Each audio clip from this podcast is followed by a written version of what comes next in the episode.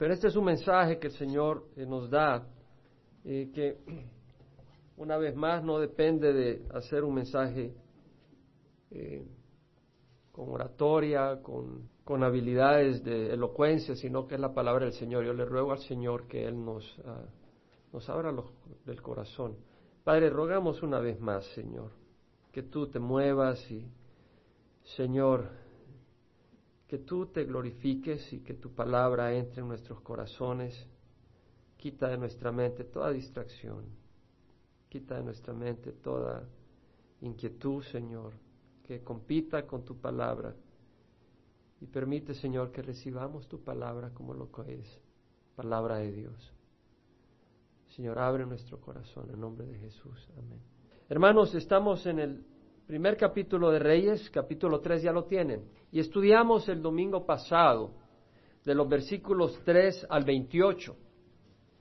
Y cubrimos eso, pero nos faltaron los primeros tres versículos. Y le doy gracias al Señor que no lo cubrimos el domingo pasado, porque creo que el Señor tiene un mensaje especial para nuestros corazones, que es muy importante como congregación, como persona. De veras, yo estaba deseoso el sábado que me iba a reunir con el Señor a estudiar este mensaje, porque el Señor me lo, me lo elaborando. Estaba la semilla desde que lo iba a traer el domingo pasado, pero el Señor en su soberanía no permitió que lo cubriera a la rápida. Y yo trabajé en este mensaje con el Señor y el sábado decía, Señor, yo quiero agarrar este mensaje porque quiero oírte. Quiero saber lo que tú quieres decirnos en estas cosas. Y realmente es un mensaje serio y es un mensaje importante en la vida del cristiano. Ah, en los primeros versículos, 3 al 28, bueno, el resto del capítulo, leímos que Salomón amaba al Señor, cumplía los mandamientos que seguía David, los mandamientos de la ley de Moisés, como David le había dicho a Salomón, sigue y obedece los mandamientos, los mandatos, los testimonios eh, que están escritos en la ley de Moisés para que te vaya bien a donde vayas y en lo que hagas.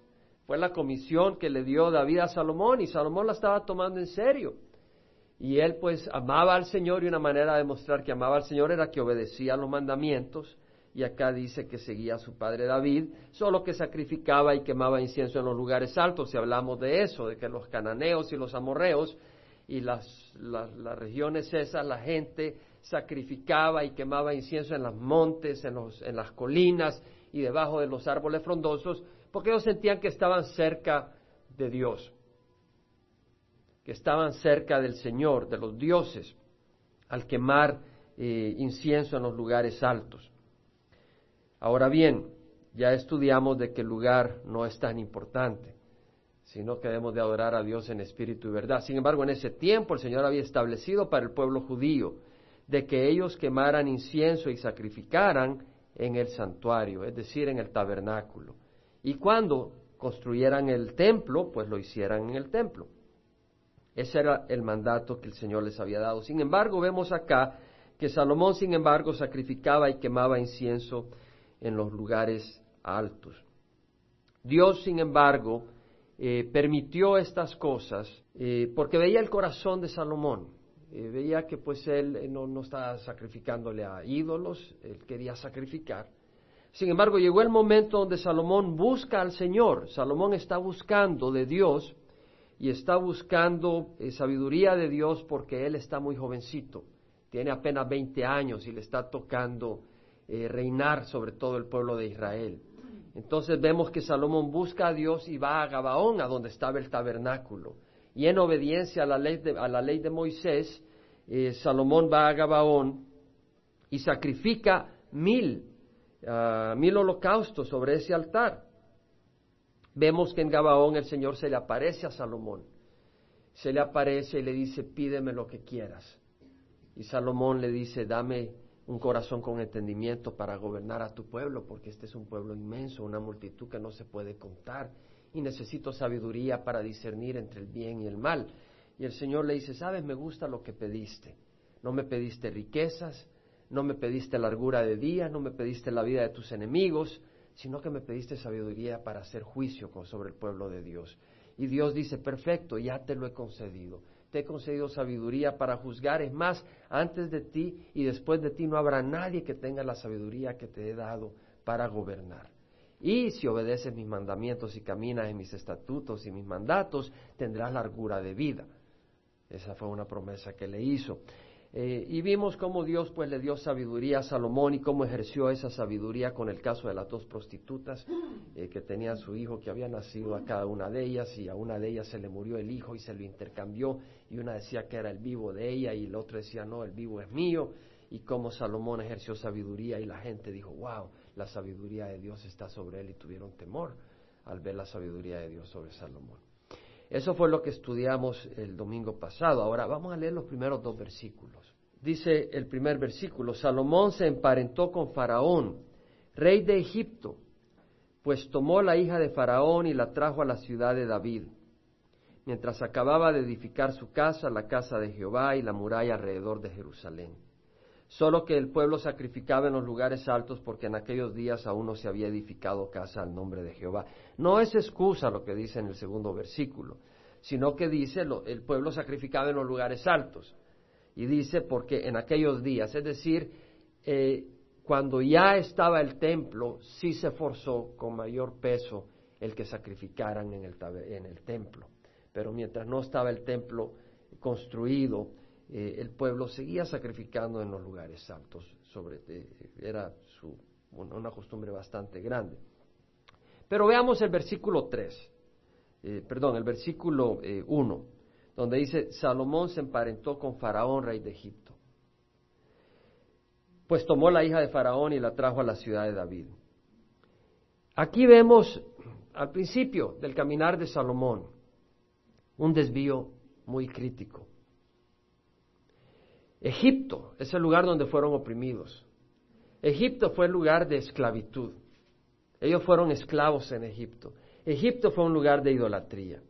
El Señor había dicho en Deuteronomio 7, les había dicho que cuando fueran a la tierra que Dios les iba a dar y que iban a tomar, y cuando vencieran a los eteos, a los hebeos, a los jebuseos, a los amorreos, a los cananeos, siete naciones fuertes y más poderosas que ellos, cuando los vencieran y los derrotaran y entraran a la tierra, que no tomaran para sus hijos las hijas de las naciones idólatras que le rodeaban y que no dieran sus hijos a las hijas de, los, de las naciones, es decir, que ni dieran sus hijos ni tomaran los hijos de las naciones idólatras, que no se hicieran alianza con ellos.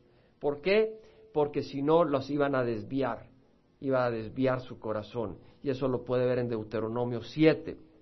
En Deuteronomio 17 leemos que el Señor le dice a través de Moisés al pueblo de Israel que cuando pidan un rey, porque dice, habrá un momento en que ustedes van a pedir un rey como las naciones que le rodean, cuando pidan un rey para ustedes, como las naciones que le rodean, no se haga ese rey de caballos, de muchos caballos, y mucho menos el pueblo vaya a Egipto a hacerse de caballos, a, a comprar caballos en cantidad, porque a ese camino, por ese camino, no quiero que jamás vuelvas.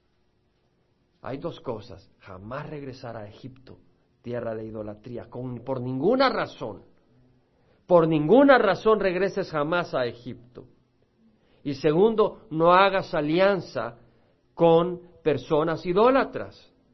Y no te cases con personas que no son del pueblo de Dios, porque van a desviar tu corazón. Eso lo había dicho Dios, se lo había dicho a través de Moisés al pueblo de Dios. Salomón tenía la ley de Dios.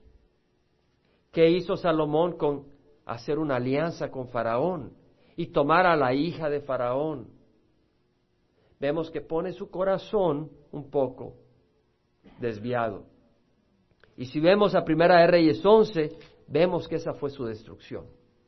Primera de Reyes capítulo 11 dice, pero el rey Salomón, además de la hija de Faraón, amó a muchas mujeres extranjeras.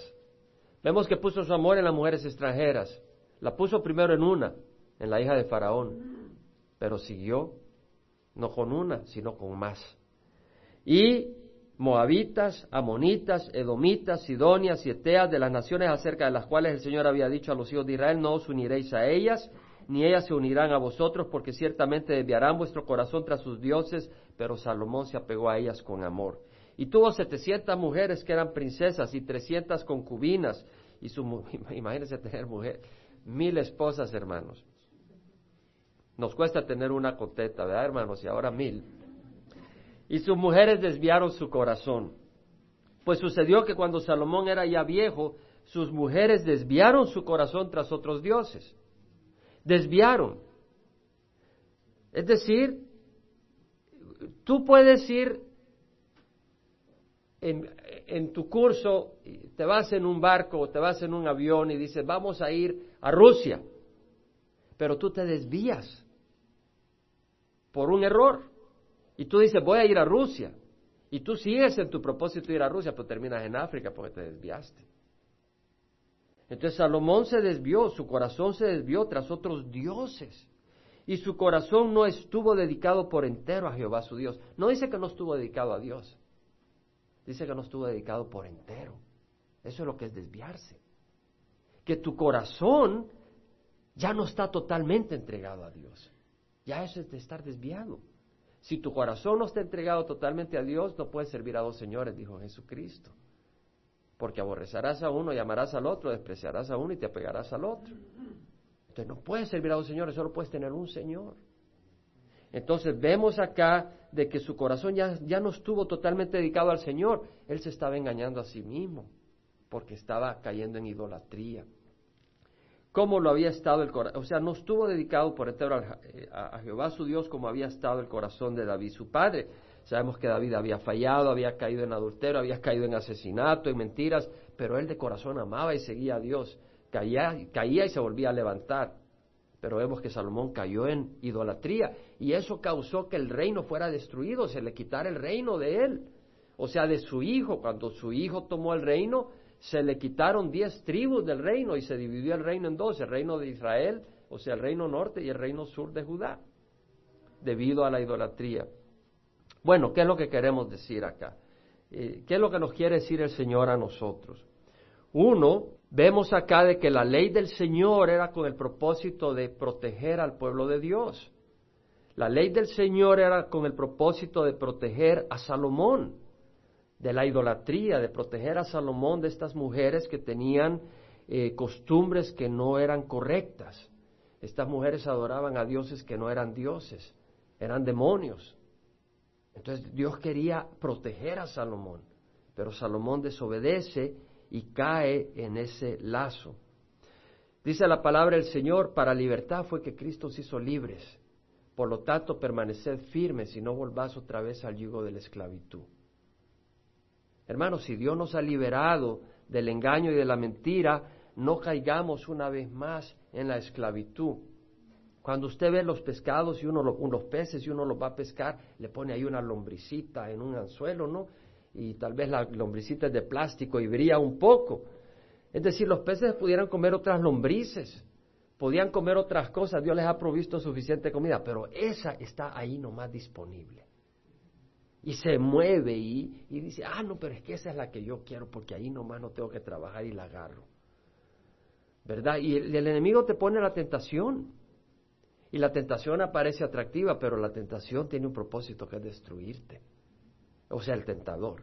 Satanás te ofrece la lombricita, o sea, cuando tú ofreces una lombricita al pescado no es porque lo quieres alimentar, hermano, sino que te lo quieres comer. Entonces, cuando el enemigo te ofrece una tentación, y tú dices, bueno, pero es que aquí más facilito. Acá me tratan bien. O acá aquí, o acá me sonrieron. O acá el dinero es más fácil. ¿Verdad? Pero viene una trampa. Y eso es lo que quiere el enemigo, destruirte. Entonces ten cuidado. Ahora, ¿qué fue lo que pidió Salomón al Señor? ¿Qué fue lo que le pidió? ¿Para qué? Para gobernar al pueblo. Eso fue lo que pidió Salomón, sabiduría para gobernar al pueblo. ¿Y sabe qué? Pero no pudo gobernar su corazón. Amén. Él pidió sabiduría para gobernar al pueblo de Dios. Y yo creo que el Señor tiene una lección para nosotros, hermano. Y yo quiero que no se vaya usted sin realmente considerar el peligro de poder servir a Dios sin gobernar nuestro corazón. Hermano, yo le comparto este mensaje de corazón. Hermano, yo no he terminado de orar al Señor. Hoy en la mañana me levanté orando al Señor sobre este, sobre este mensaje, no por, por ustedes, o sea, estaba orando yo por mí mismo. Hermano, eh, lo más importante, gracias Salvador, lo más importante, hermanos, es de que nuestro corazón esté bien con el Señor. ¿De qué sirve gobernar una gran nación? Salomón gobernó con gran sabiduría, levantó un gran imperio, pero su corazón estaba tras otros dioses. Su corazón no estaba totalmente dedicado a Dios. ¿De qué sirve que seamos fabulosos en la música, guiando a otros en la alabanza?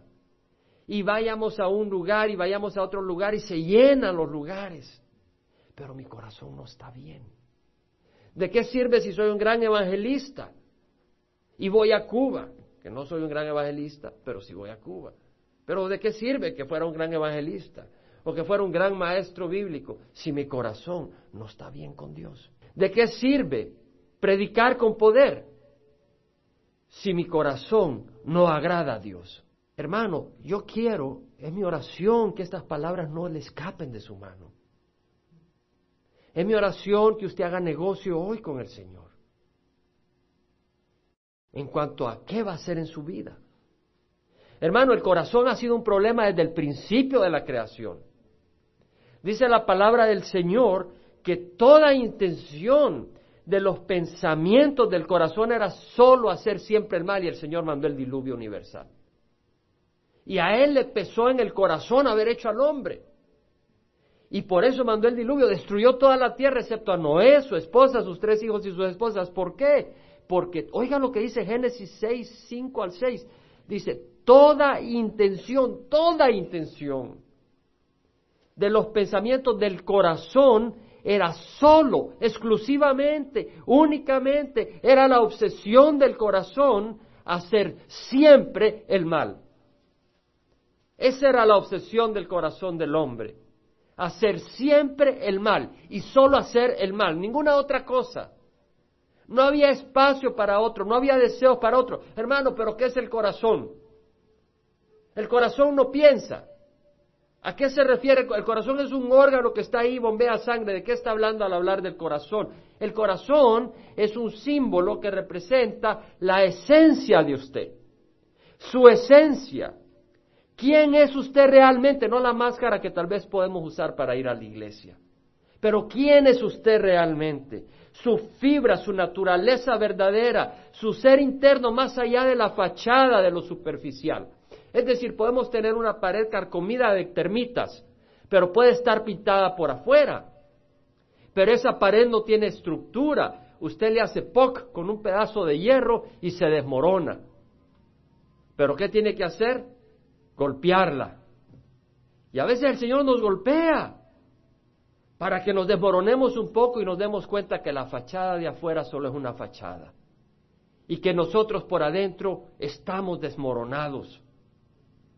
Nuestra naturaleza está engañosa, nuestra naturaleza es falsa, nuestro corazón está enfermo, se está derrumbando. Usted puede agarrar un pedazo de plomo y bañarlo de oro pero lo mete en el fuego y se derrite rápido, porque el plomo se derrite rápido. Y entonces usted ve un río de algo oscuro, que es el metal del plomo, mezclado con el oro. No es oro puro, no es oro, es puro plomo. O tal vez está un pedazo de hierro y usted lo baña de oro, pero le da un pequeño golpecito y el agua entra y empieza a corroer el hierro y luego se produce el moho y el, el oro se descascara y revela que era hierro, no, no oro, no era algo precioso, sino algo ordinario. Usted puede mostrar amabilidad externa, pero en su corazón menospreciar a la persona. Usted puede venir a la iglesia y decir, hermano Jaime, Dios lo bendiga por adentro. Híjole, ¿cuánto tiempo tengo que aguantar? O tal vez saluda a la fulanita ¿Cómo estás, fulanita? Dios te bendiga. ¿Viste qué horrible su peinado? Puedes mostrar amabilidad, pero por adentro no eres así. Pero sabes, tarde o temprano el gato se sale de la canasta. ¿Cierto? Y tus palabras, tarde o temprano, si no las, no las puedes guardar todo el tiempo. Y tarde o temprano reflejan tu corazón. Dice el Señor de la abundancia del corazón, habla la boca. Y de repente te salen alacranes. Y es que salen del corazón. Tú puedes cuidarte tus palabras un tiempito, pero tarde o temprano salen los alacranes. Cuida tus palabras, por favor. Pero esa no es la solución. La solución es el corazón. Hermanos, ¿qué revela tu corazón? ¿Cómo podemos ver tu corazón? A través de tus intereses. Todo el tiempo estás enamorado del béisbol. No me digas que Dios es tu, tu Dios. Si solo me hablas de béisbol y de Dios son los domingos, entonces Dios no está en tu corazón. Es decir, lo que valoras de veras, los deseos internos y profundos que motivan tus palabras y acciones, ellas revelan tu corazón. El Señor Jesucristo dijo en Mateo 6, 19 al 21, no os acumuléis tesoros en la tierra, donde la polilla y la herrumbre destruyen, y donde penetran los ladrones y roban, sino acumulaos tesoros en los cielos, a donde no penetra los ladrones ni roban, y donde no destruyen ni la polilla ni la herrumbre, porque donde está tu tesoro, ahí está tu corazón. Entonces, si tú realmente pasas pensando en cómo vas a hacer más dinero, hermano, no está mal pensar en cómo hacer más dinero para pagar tus cuentas y vivir holgadamente. Pero si solo eso está en tu pensamiento, adivina cuál es tu tesoro. ¿Me explico? Si todo lo estás pensando, bueno, yo quiero jubilarme y cuando me jubile quiero estar muy tranquilo y pasas pensando en eso, adivina dónde está tu corazón. Si estás pensando en tu casa y cómo le arreglo aquí, cómo le arreglo allá, y eso es lo que pasas pensando todo el tiempo, adivina dónde está tu corazón. Si ya pasas pensando en tus hijos, piensa en ellos. Pero si se vuelven una obsesión, ten cuidado, porque entonces Dios no está en tu corazón. Ten cuidado. Un problema, hermano, es de que uno se puede engañar.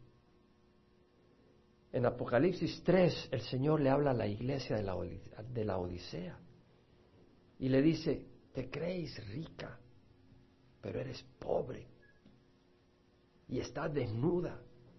Vístete de vestido blanco, de lino blanco, y compra de mí colirio para que puedas ver, porque nos podemos cegar y engañarnos a nosotros mismos. De hecho, Jeremías 17, 9 dice, más engañoso que todo es el corazón y sin remedio. ¿Quién lo comprenderá? Hermanos, tenemos un corazón engañoso. Y porque hay un corazón engañoso, usted sabe lo que dijo Jesucristo a sus discípulos. El Señor les dijo, no todo el que me dice Señor, Señor, entrará en el reino de los cielos. Nunca se me olvida, cuando yo recibí a Cristo y empecé a estudiar la Biblia, ese versículo fue de los primeros que me impactaron y me despertaron. Porque ese versículo destruye religión. Acaba con la religión ese versículo. Y a mí me despertó de la religión ese versículo. No todo el que me dice Señor, Señor entrará en el reino de los cielos, sino el que hace la voluntad del Padre que está en el cielo. Muchos me dirán en aquel día, Señor, Señor, no hicimos, o sea, no profetizamos en tu nombre. Y en tu nombre echamos fuera demonios. Y en tu nombre hicimos muchos milagros. Y yo les declararé en ese día, jamás os conocí, apartados de mí los que practicáis la iniquidad. Hermanos, ¿sabe lo que está diciendo ahí el Señor? Que habrán muchos que habrán sido usados por Dios. Habrán muchos que habrán profetizado. Habrán muchos que habrán hecho milagros. Habrán muchos que habrán proclamado el nombre del Señor. Pero su corazón no agradó a Dios. Y Dios les va a decir, jamás os conocí. apartaos de mí, los que practicáis la iniquidad. ¡Wow! Es fuerte eso, ¿no? Yo creo que eso es fuerte. Porque quiero dar un mensaje, y no un mensaje de condenación, pero un mensaje que va a bendecir su corazón y va a bendecir esta congregación. Y es que es importante que nuestro corazón agrade a Dios. Y eso es más importante que ser usado por Dios. Los que ya han estado conmigo y tienen los oídos abiertos, saben que no es la primera vez que lo he dicho, y lo he dicho, y lo he repetido, y lo he repetido. No le voy a decir que usted blasfema así si yo quiero ser usado por Dios, no. Pero con todo amor estoy desviando un poco esa oración y guiándosela en otra dirección. Y lo hago con todo el respeto que usted se merece. Usted ore como el Señor le ponga. Pero yo siento en el corazón que más importante que ser usado es que nuestro corazón agrade a Dios. Más importante que el tamaño de nuestro ministerio es que nuestro corazón le agrade a Dios. ¿A quién buscamos complacer? ¿Al hombre o a Dios? Más importante que la popularidad es que nuestro corazón agrade a Dios. ¿Y sabe qué? El Señor mismo así piensa, pienso yo. Porque cuando mandó a los setenta discípulos, vinieron felices que los demonios se les sometían a ellos. ¿Y sabe qué le dijo Jesucristo? No os regocijéis que los demonios se os someten. Fíjese que les dijo eso. No os regocijéis que los demonios se someten. ¿Sabe por qué? Porque está el peligro. Los demonios se me someten. Eso no es importante. Es más importante que se someten al nombre de Jesús. No sé si me entienden. Pero ellos vinieron felices, los demonios se nos someten.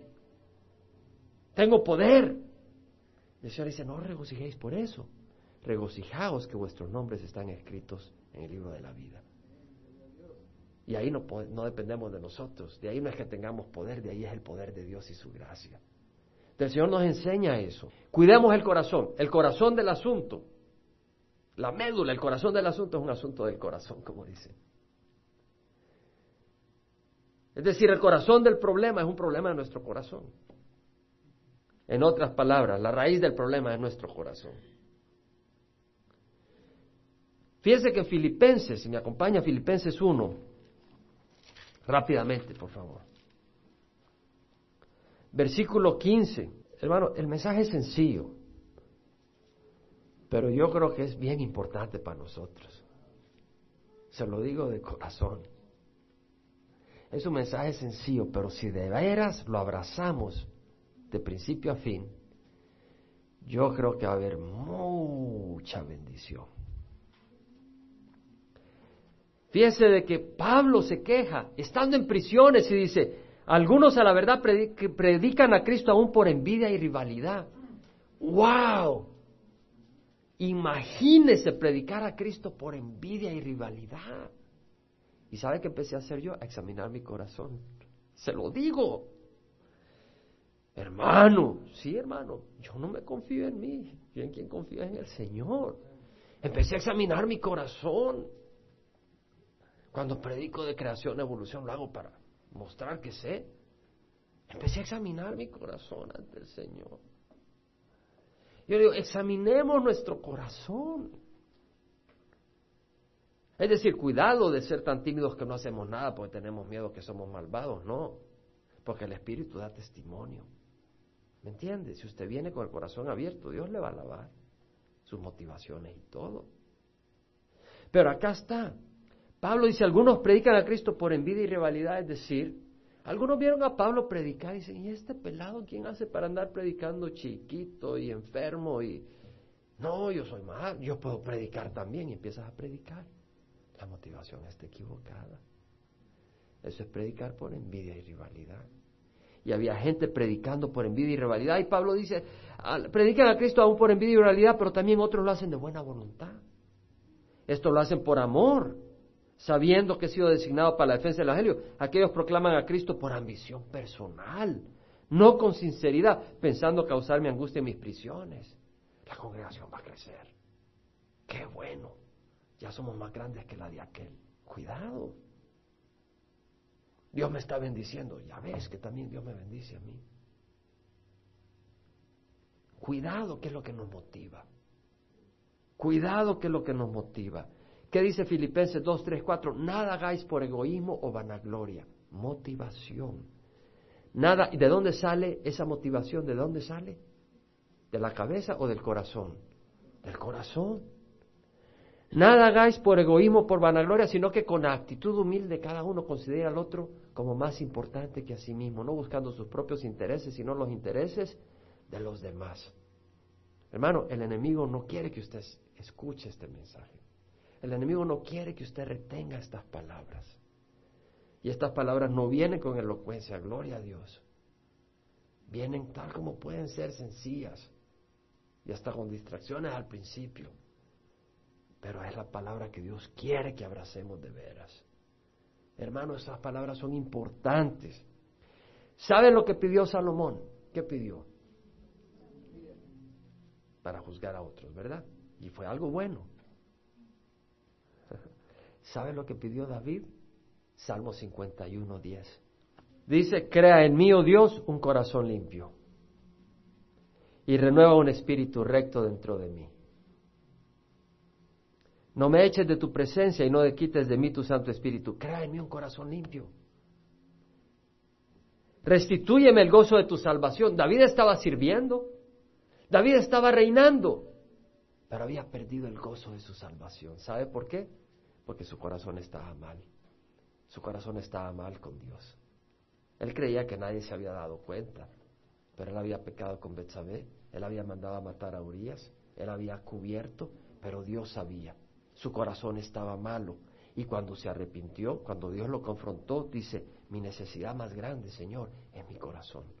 Crea en mí un corazón limpio y renueva un espíritu recto dentro de mí restituye el gozo de tu salvación. Si usted ha perdido el gozo en su corazón, quiere decir que usted está tal vez probablemente cometiendo adulterio. No estoy hablando físicamente, pero espiritualmente. Es posible que usted abrace otra cosa que no sea el Señor. Y eso se vuelve su gran necesidad. ya no puede tener gozo porque sus ojos no están en Jesús. Los ha puesto en otro amante su problema, sus circunstancias, lo que fuera. A todos nos pasa. A mí me ha pasado que quito los ojos del Señor y mi obsesión se volvió otra cosa. Pero el Señor nos habla para que corrijamos las cosas. Hermano, si Dios le dijera a usted, pídeme lo que quieras, se lo pidió a, Salomón. Si Dios le dijera a usted, pídeme lo que quieras, cierre los ojos. Si Dios le dijera a usted, Juan, Lucía, pídeme lo que quieras, ¿qué le pediría a usted? En privado cada uno. ¿Qué le pediría usted al Señor? Bueno, le tengo una noticia. Dios le dice hoy, pídeme lo que quieras. Usted sabe que en Mateo 7 dice, pedid y se os dará buscad y hallaréis, llamad y se os abrirá, porque todo el que pide recibe, el que busca encuentra y al que llama se le abre. Porque qué de ustedes que si su hijo viene y le pide pan, le dará una piedra? O si le pide un pescado, le dará una serpiente. Si vosotros siendo malos sabéis dar buenas dádivas a vuestros hijos, ¿cuánto más vuestro Padre Celestial dará cosas buenas al que le pida.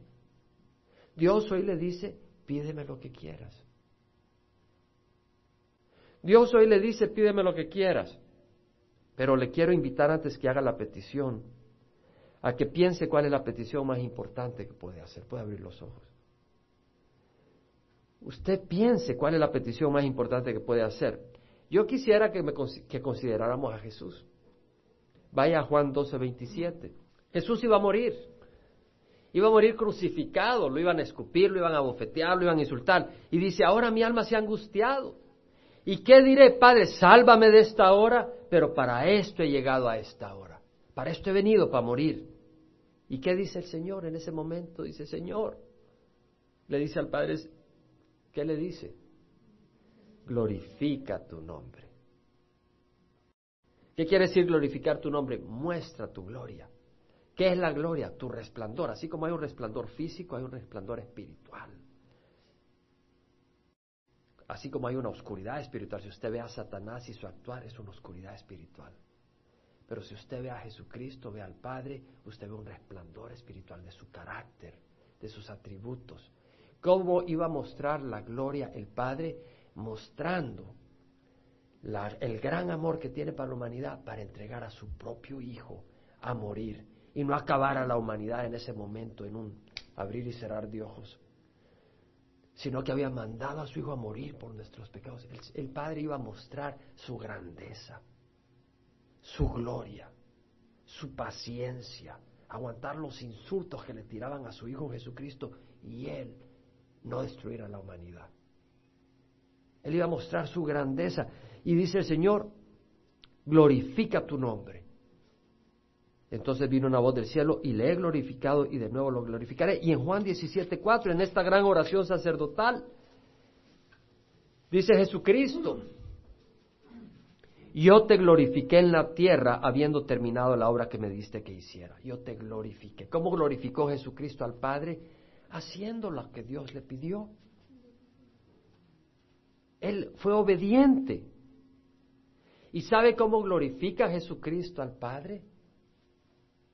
Él es la cabeza de la iglesia, ¿no? Dirige obras que muestran la gloria del Padre. ¿Sabía usted? ¿Qué dice Mateo 5.16? Bueno, Mateo 5.15. Que una ciudad situada sobre un monte no se puede ocultar. 14, 15, 16. Una ciudad situada sobre un monte no se puede ocultar ni se siente una lámpara y se pone debajo de un almud, sino sobre el candelebro, para que ilumine a los que están en la casa. Así brille vuestra luz delante de los hombres, para que vean vuestras buenas acciones y glorifiquen al Padre que está en los cielos. Es decir, cuando vean las obras que tú haces, van a decir, este no es René, es el Señor es el Señor. Y le van a dar gloria a Dios. Amén. Eso es, eso es lo que dice Jesucristo. Brillen vuestras obras de manera que le den gloria al Padre que está en los cielos. Hermanos, pero no solo es hacer las obras, porque tú puedes hacer las cosas de mala gana y tú las puedes hacer por mala motivación. El Señor dice que Dios ama al dador alegre. Tú puedes dar así con codicia o puedes dar alegremente.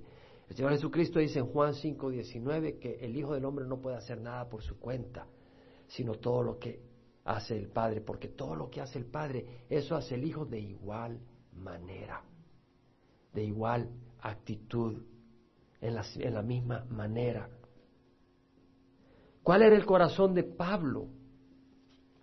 Pablo estaba preso, no sabía si lo iban a matar, si lo iban a soltar, pero dice, conforme a mi anhelo y esperanza, en nada seré avergonzado, sino que con toda confianza, aún ahora como siempre, Cristo será exaltado en mi cuerpo, ya sea por vida o por muerte. ¿Qué es lo que está diciendo Pablo? Lo único que me interesa no es ser usado, sino que Cristo sea exaltado. ¿Entiende la diferencia? Él dice, yo lo único que quiero es que Cristo sea exaltado. Hermanos, cuando estamos enfatizando en ser usados, se me hace que estamos diciendo, yo quiero ser grande. No, se ha usado, pero ese no es el punto. Que Cristo sea glorificado. Y ahí ve cómo Él lo hace. Pero que Cristo sea glorificado en tu vida. Ese es el punto. Pablo en Filipenses 3, 7, 8 dice, todo lo que para mí era ganancia, lo he estimado como pérdida por amor de Cristo. Honor, fama, riquezas, posición, todo dice, lo considero como pérdida. Y aún más yo estimo como pérdida todas las cosas en vista del incomparable valor, vemos el corazón de Pablo, en vista del incomparable valor de conocer a Cristo Jesús mi Señor. Conocer, la palabra griega, tiene que ver con la misma palabra de que el hombre cuando conoce a su, a su mujer. Ese conocimiento, esa intimidad, ese, esa unidad. Dice, eh, yo estimo como pérdida todas las cosas en vista del incomparable valor de conocer a Cristo Jesús, mi Señor, porque lo he perdido todo y lo considero como basura a fin de ganar a Cristo. ¿Qué era lo que apreciaba Pablo? No era su fama, no era su posición, era a Jesús. ¿Dónde está el corazón de Pablo? En Jesús. Él dio la vida por Jesús. Ahí está su tesoro. ¿Dónde está tu tesoro? ¿Cuál es el corazón de David? Ya leímos el Salmo 51. ¿Sabe que en el Salmo 19 el mismo David dice, sean gratas las palabras de mi boca y la meditación de mi corazón delante de ti, oh Jehová, roca mía y redentor mío? Sean gratas las palabras de mi boca y la meditación de mi corazón. ¿De qué se preocupó Salomón? De su ministerio. ¿De qué se preocupó David? De su corazón. ¿Entendemos? Si tú te preocupas de tu corazón, Dios se va a encargar de tu ministerio. En 1 Samuel 13, 14 dice la palabra del Señor que cuando Saúl es descartado por el Señor y manda a Samuel a ungir a David, dice, el Señor ha buscado para sí un hombre conforme a su corazón.